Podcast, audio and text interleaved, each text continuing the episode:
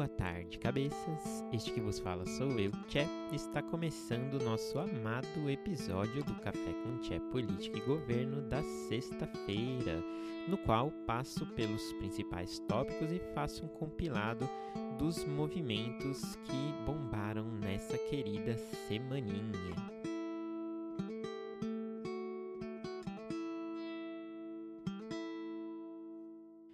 Pessoal, parece que a rotina já voltou completamente ao normal na Câmara, né? É, nessa segunda semana aí após o recesso legislativo.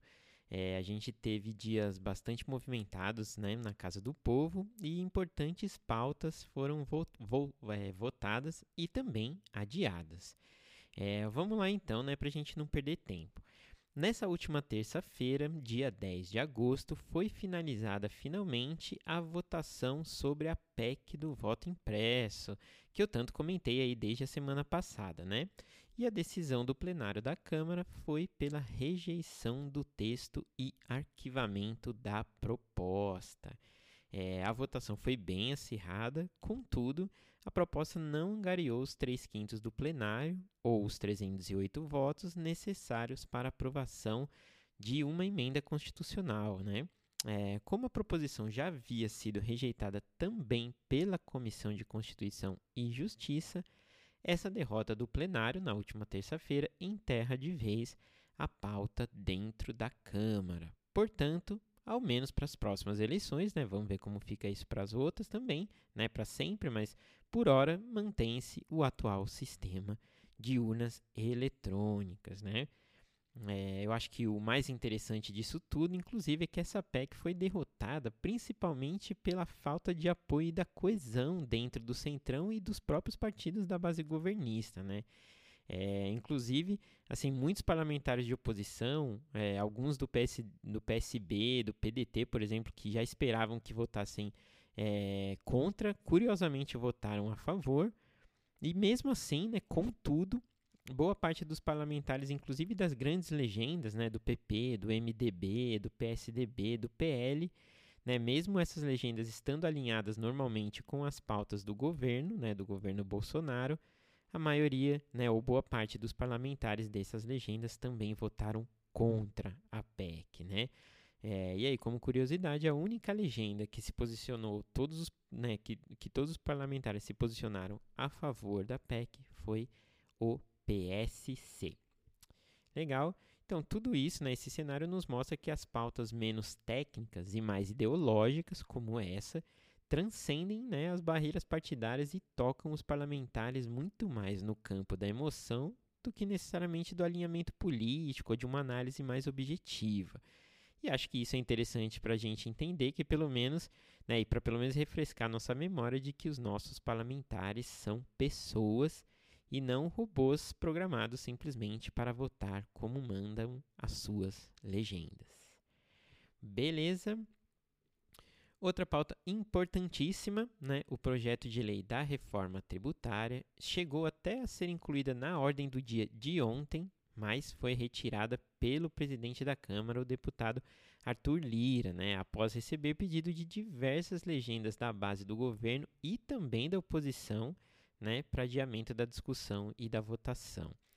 É, além disso, o Arthur Lira comunicou na própria sessão que tem recebido incansáveis contatos de diversos grupos envolvidos solicitando o adiamento, né, por esses grupos considerarem que o texto da lei ainda não está maduro e que seria necessário um maior aprofundamento e discussão antes de propor o texto final e de, é, é, de aprová-lo. Né? Particularmente, né, o Arthur Lira é, defende que o projeto cujo relator é o deputado Celso Sabino do PSDB, como eu já falei, ele considera o Arthur Lira que esse projeto já está azeitado né, e que já poderia ir para votação. É, o Arthur Lira alega também que nunca haverá um consenso absoluto sobre a lei e que, portanto, deve seguir com a discussão e votação, né? Assim, não adianta ficar seguindo, né, sempre tentando alocar todas as demandas, porque isso nunca vai acontecer com uma pauta tão complexa e, polêmica. É, além disso, eu lembro a vocês também que qualquer parlamentar pode propor emendas ao projeto e destaques, né? né? E, e o que são os destaques? São pedidos de votação de parte do projeto separadamente, né? Ou seja, né? é, todo parlamentar na Câmara ele pode propor alguma alteração no projeto, incluindo, suprimindo ou alterando o texto conforme as pautas que defendem. E essas proposições né, de alteração, essas emendas, serão votadas justamente né, e juntamente com o projeto de lei.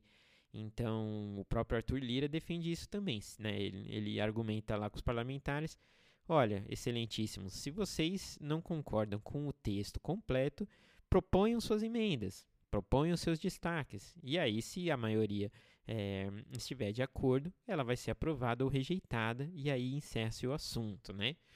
É, é essa situação que está esse projeto de lei. Como eu já disse alguns episódios atrás, é, essa proposição tem encontrado muitas, muitas dificuldades, né? causada principalmente por três grupos de pressão, majoritariamente. O primeiro grande problema que essa lei já enfrentou foi com os gestores dos fundos imobiliários, né? que no texto original da lei seriam taxados em 15%. Bom, lobby bem feito, conduzido e negociações é, eficientes e concluídas, os fundos imobiliários venceram né, e a taxação é, desse, desse fundo, dos fundos imobiliários foi retirada do texto. E depois né, surgiram os dois atuais problemas da lei, que são os estados e municípios e, obviamente, representantes das indústrias e dos grupos empresariais é, e das empresas. Né? É, dentre muitos e muitos artigos né, sobre o imposto de renda que trata essa lei, em termos bem genéricos, tá? Aqui você bem genérico. Em termos gerais, o que o projeto vai fazer é diminuir a taxação de pessoas físicas e jurídicas diretamente, né? Contudo, vai passar a taxar em 20% a distribuição de lucros e dividendos, né? O que não existia antes. Então, assim, de forma bem genérica, o que vai acontecer com essa lei, além de outras regrinhas, logicamente, mas vai ser isso. É, ocorre que no Brasil, como eu até já comentei também, existem o Fundo de Participação dos Estados e o Fundo de Participação dos Municípios. Esses fundos, eles são constituídos né, com recursos do imposto de renda. É, beleza? Sim, tá dando para entender? O que a gente precisa saber então é que, sim, para os estados e para os municípios, reduzir o imposto de renda de pessoas físicas e jurídicas significa menos recurso. Inclusive para os pequenos, né, para os micro e pequenos municípios que dependem muito de recursos é, repassados da União e boa parte é, boa parte desses municípios dependem diretamente, assim, como inclusive a principal fonte de recurso, o fundo de participação. Beleza? Do outro lado, né, o segundo problema é o grupo empresário, como eu comentei, né? E nesse grupo a alegação que mesmo com a redução das alíquotas básicas do imposto de renda, né, a tributação dos lucros e dividendos e alteração de algumas outras regrinhas aí vão acabar aumentando a carga tributária geral das empresas. Logicamente, né, por isso, pressionam o relator e os parlamentares da Câmara para ajustar o texto da lei e boa parte dessa pressão né, representou aí a, a postergação da discussão e da votação desse projeto de lei pelo presidente Arthur Lira, presidente da Câmara. É, como uma metáfora aqui, para a gente tentar entender, assim, dá para a gente pensar que esse projeto de lei é tipo um exército que está ali no meio do campo de batalha. Né? Na frente desse exército tem um outro exército que é os estados e municípios, e atrás desse exército tem um outro exército também, que são as pessoas jurídicas, né? E aí esse exército, que é o projeto de lei, precisa batalhar ou negociar com ambos os lados ao mesmo tempo. Nessa mesma batalha, precisa olhar para frente e para trás e negociar ou batalhar com eles, né? É, com o problema, pior ainda, que nessa batalha, esses outros dois exércitos, que um está na frente e um está atrás, também são inimigos, né? Ou seja, agradar um vai ser desrespeitar o outro, agradar o outro vai ser significar guerra é, com o primeiro. Exagerei um pouco, eu acho que porque estou vendo muito Vikings ultimamente. Ai, ai, que péssimo. Bom, continuando, a pauta provavelmente será colocada para apreciação na próxima quarta-feira, né, de acordo com o Lira, talvez na terça-feira, e isso se na segunda-feira notar-se um ambiente mais maduro e coeso para a votação dessa proposição. É, lembrando que Lira vem jogando o jogo do governo, né? É, e que a celeridade que ele tem buscado e solicitado dos parlamentares na apreciação dessa proposição reside, reside muito nos interesses do governo. É, por quê? Principalmente agora é, com a explosão dos precatórios e o novo programa Auxílio Brasil, né, que aumentarão os gastos do governo, motivo pelo qual a reforma tributária é essencial para que o governo tenha controle fiscal e orçamentário e não incorra mais, né, um pouquinho mais para frente, em crime de responsabilidade por exceder o teto fiscal ou numa grande impopularidade por não dar sequência a essas políticas é, já comunicadas, ou mesmo a dar um calote aí nos precatórios. A, a coisa agora, né, certamente está pegando muito fogo na Câmara e principalmente para o relator Celso Sabino do PSDB e para o presidente da Câmara Arthur Lira, que certamente vão dormir bem pouquinho nesse final de semana, conversando aí com todos os grupos interessados nesse projeto de lei. Tranquilo? Bom, tivemos também a aprovação do substitutivo da PEC 125 de 2011 e de algumas emendas, né, os quais regulamentam as regras eleitorais para os próximos pleitos, né? É, quem sabe eu faço um episódio aí à parte para entender melhor essa PEC, mas o importante é a gente saber que com a aprovação do, desse substitutivo e das emendas, a gente tem duas mudanças principais. Na verdade, uma mudança e uma manutenção que são as principais. Um, para as eleições de deputados federais, estaduais e vereadores, fica permitida a partir de agora as coligações partidárias, né, que estava proibido desde lá de 2017. Então, para eleições desses parlamentares é possível fazer as coligações e essas coligações são importantes para as legendas menores tentar angariar aí alguma cadeirinha nas suas é, casas legislativas, beleza? É, Dois, né, do segundo ponto importante, as eleições para deputados federais, estaduais e vereadores continua sendo no sistema proporcional, ou seja, não foi aprovado o que, né, o chamado distritão. Né? Então, como é que funciona? Né? Hoje em dia, você vota nos seus parlamentares, mas eles dependem também dos votos do partido. Eu não sei se todo mundo sabe disso. Né? O que, que isso significa? Significa que um deputado ou vereador ele pode ser, inclusive, um dos mais votados nas eleições e mesmo assim não ser eleito. Isso porque ele também depende dos votos do seu partido ou da coligação.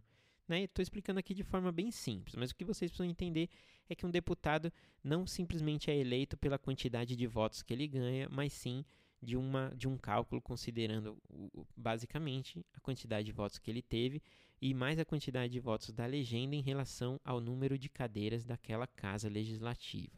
Né? É, bom, se você concorda ou não com esse sistema, eu acho que você pode aproveitar e me mandar um e-mail é, explicando essa, essa posicionamento ou tirando alguma dúvida para né, o endereço política e governo.podcast@gmail.com. Vamos trocar informações saudáveis aí sobre os nossos temas. Então, né, como esse projeto trata-se de uma proposta de emenda constitucional, uma PEC, são necessários dois turnos de votação com a menos 308 votos favoráveis em cada. Significa que semana que vem nós vamos ter mais uma rodada de votação, mas pouca coisa ou absolutamente nada deve mudar.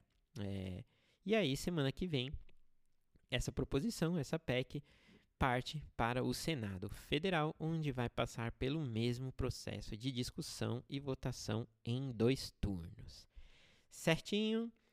Outra pauta polêmica aprovada nessa semana, né, no caso ontem mesmo, foi a medida provisória 1045, que renova com algumas alterações o programa de redução ou suspensão de contratos e jornadas de trabalho, que tem um nome formal lá que depois eu vou procurar, não está aqui agora.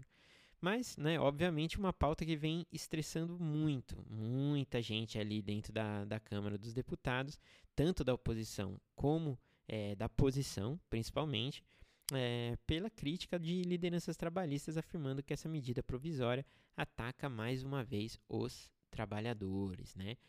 É, do lado do relator e da base, né, dos apoiadores dessa medida provisória, afir eles afirmam que né, ela vem, na verdade, para melhorar a condição dos trabalhadores em relação à antiga medida provisória que está em vigor agora na forma da Lei 14.020 de 2020. Né? Eles alegam que a condição do trabalhador vai melhorar a partir dessa nova medida provisória em relação a essa lei né, que está em vigor agora.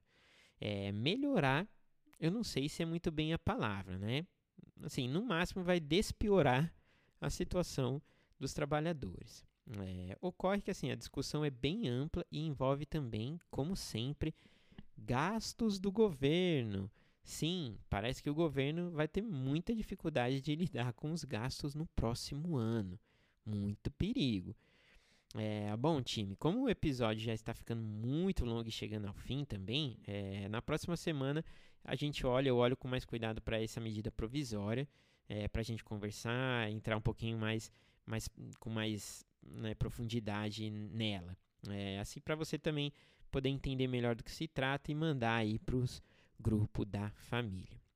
Beleza? Por fim, para encerrar de vez mesmo, essa semana a Câmara aprovou por 437 votos a favor e 7 contra a cassação do mandato da deputada federal Flor de Lis, do PSD, por quebra de decoro parlamentar, enquanto busca fazer a sua defesa no processo judicial que a julga, né, que vai julgá-la se ela é ou não a mandante do assassinato do ex-marido, o pastor Anderson. Confesso que eu sempre achei no passado que o nome dela era Flor Delis, até recentemente eu sabia que era Flor de Lis. Bom, Flor de Lis né, é acusada pelo Ministério Público do Rio de Janeiro, justamente pelo assassinato, por mandar, é, por ser a mandante do assassinato do pastor Anderson, seu ex-marido, e o processo judicial encontra-se aí em tramitação. É, lembrando que a cassação, né, uma cassação e essa específica, ela leva em consideração a quebra do decoro exclusivamente, né, ou seja, da ética e da responsabilidade parlamentar. Né? Então, não se faz qualquer juízo é, acerca é, das questões do processo judicial, ou seja, ah, se a deputada cometeu crime ou não, isso não está na esfera aqui da Câmara de decidir. O que eles votaram e votam no caso das cassações é a quebra do decoro, né? Agora caçada, é, assume em seu lugar, agora que a Flor de Lista caçada, assume em seu lugar o deputado Jones Moro, da mesma legenda, obviamente, e, essa, e a ex-deputada se torna inelegível pela lei da ficha limpa. Fechou?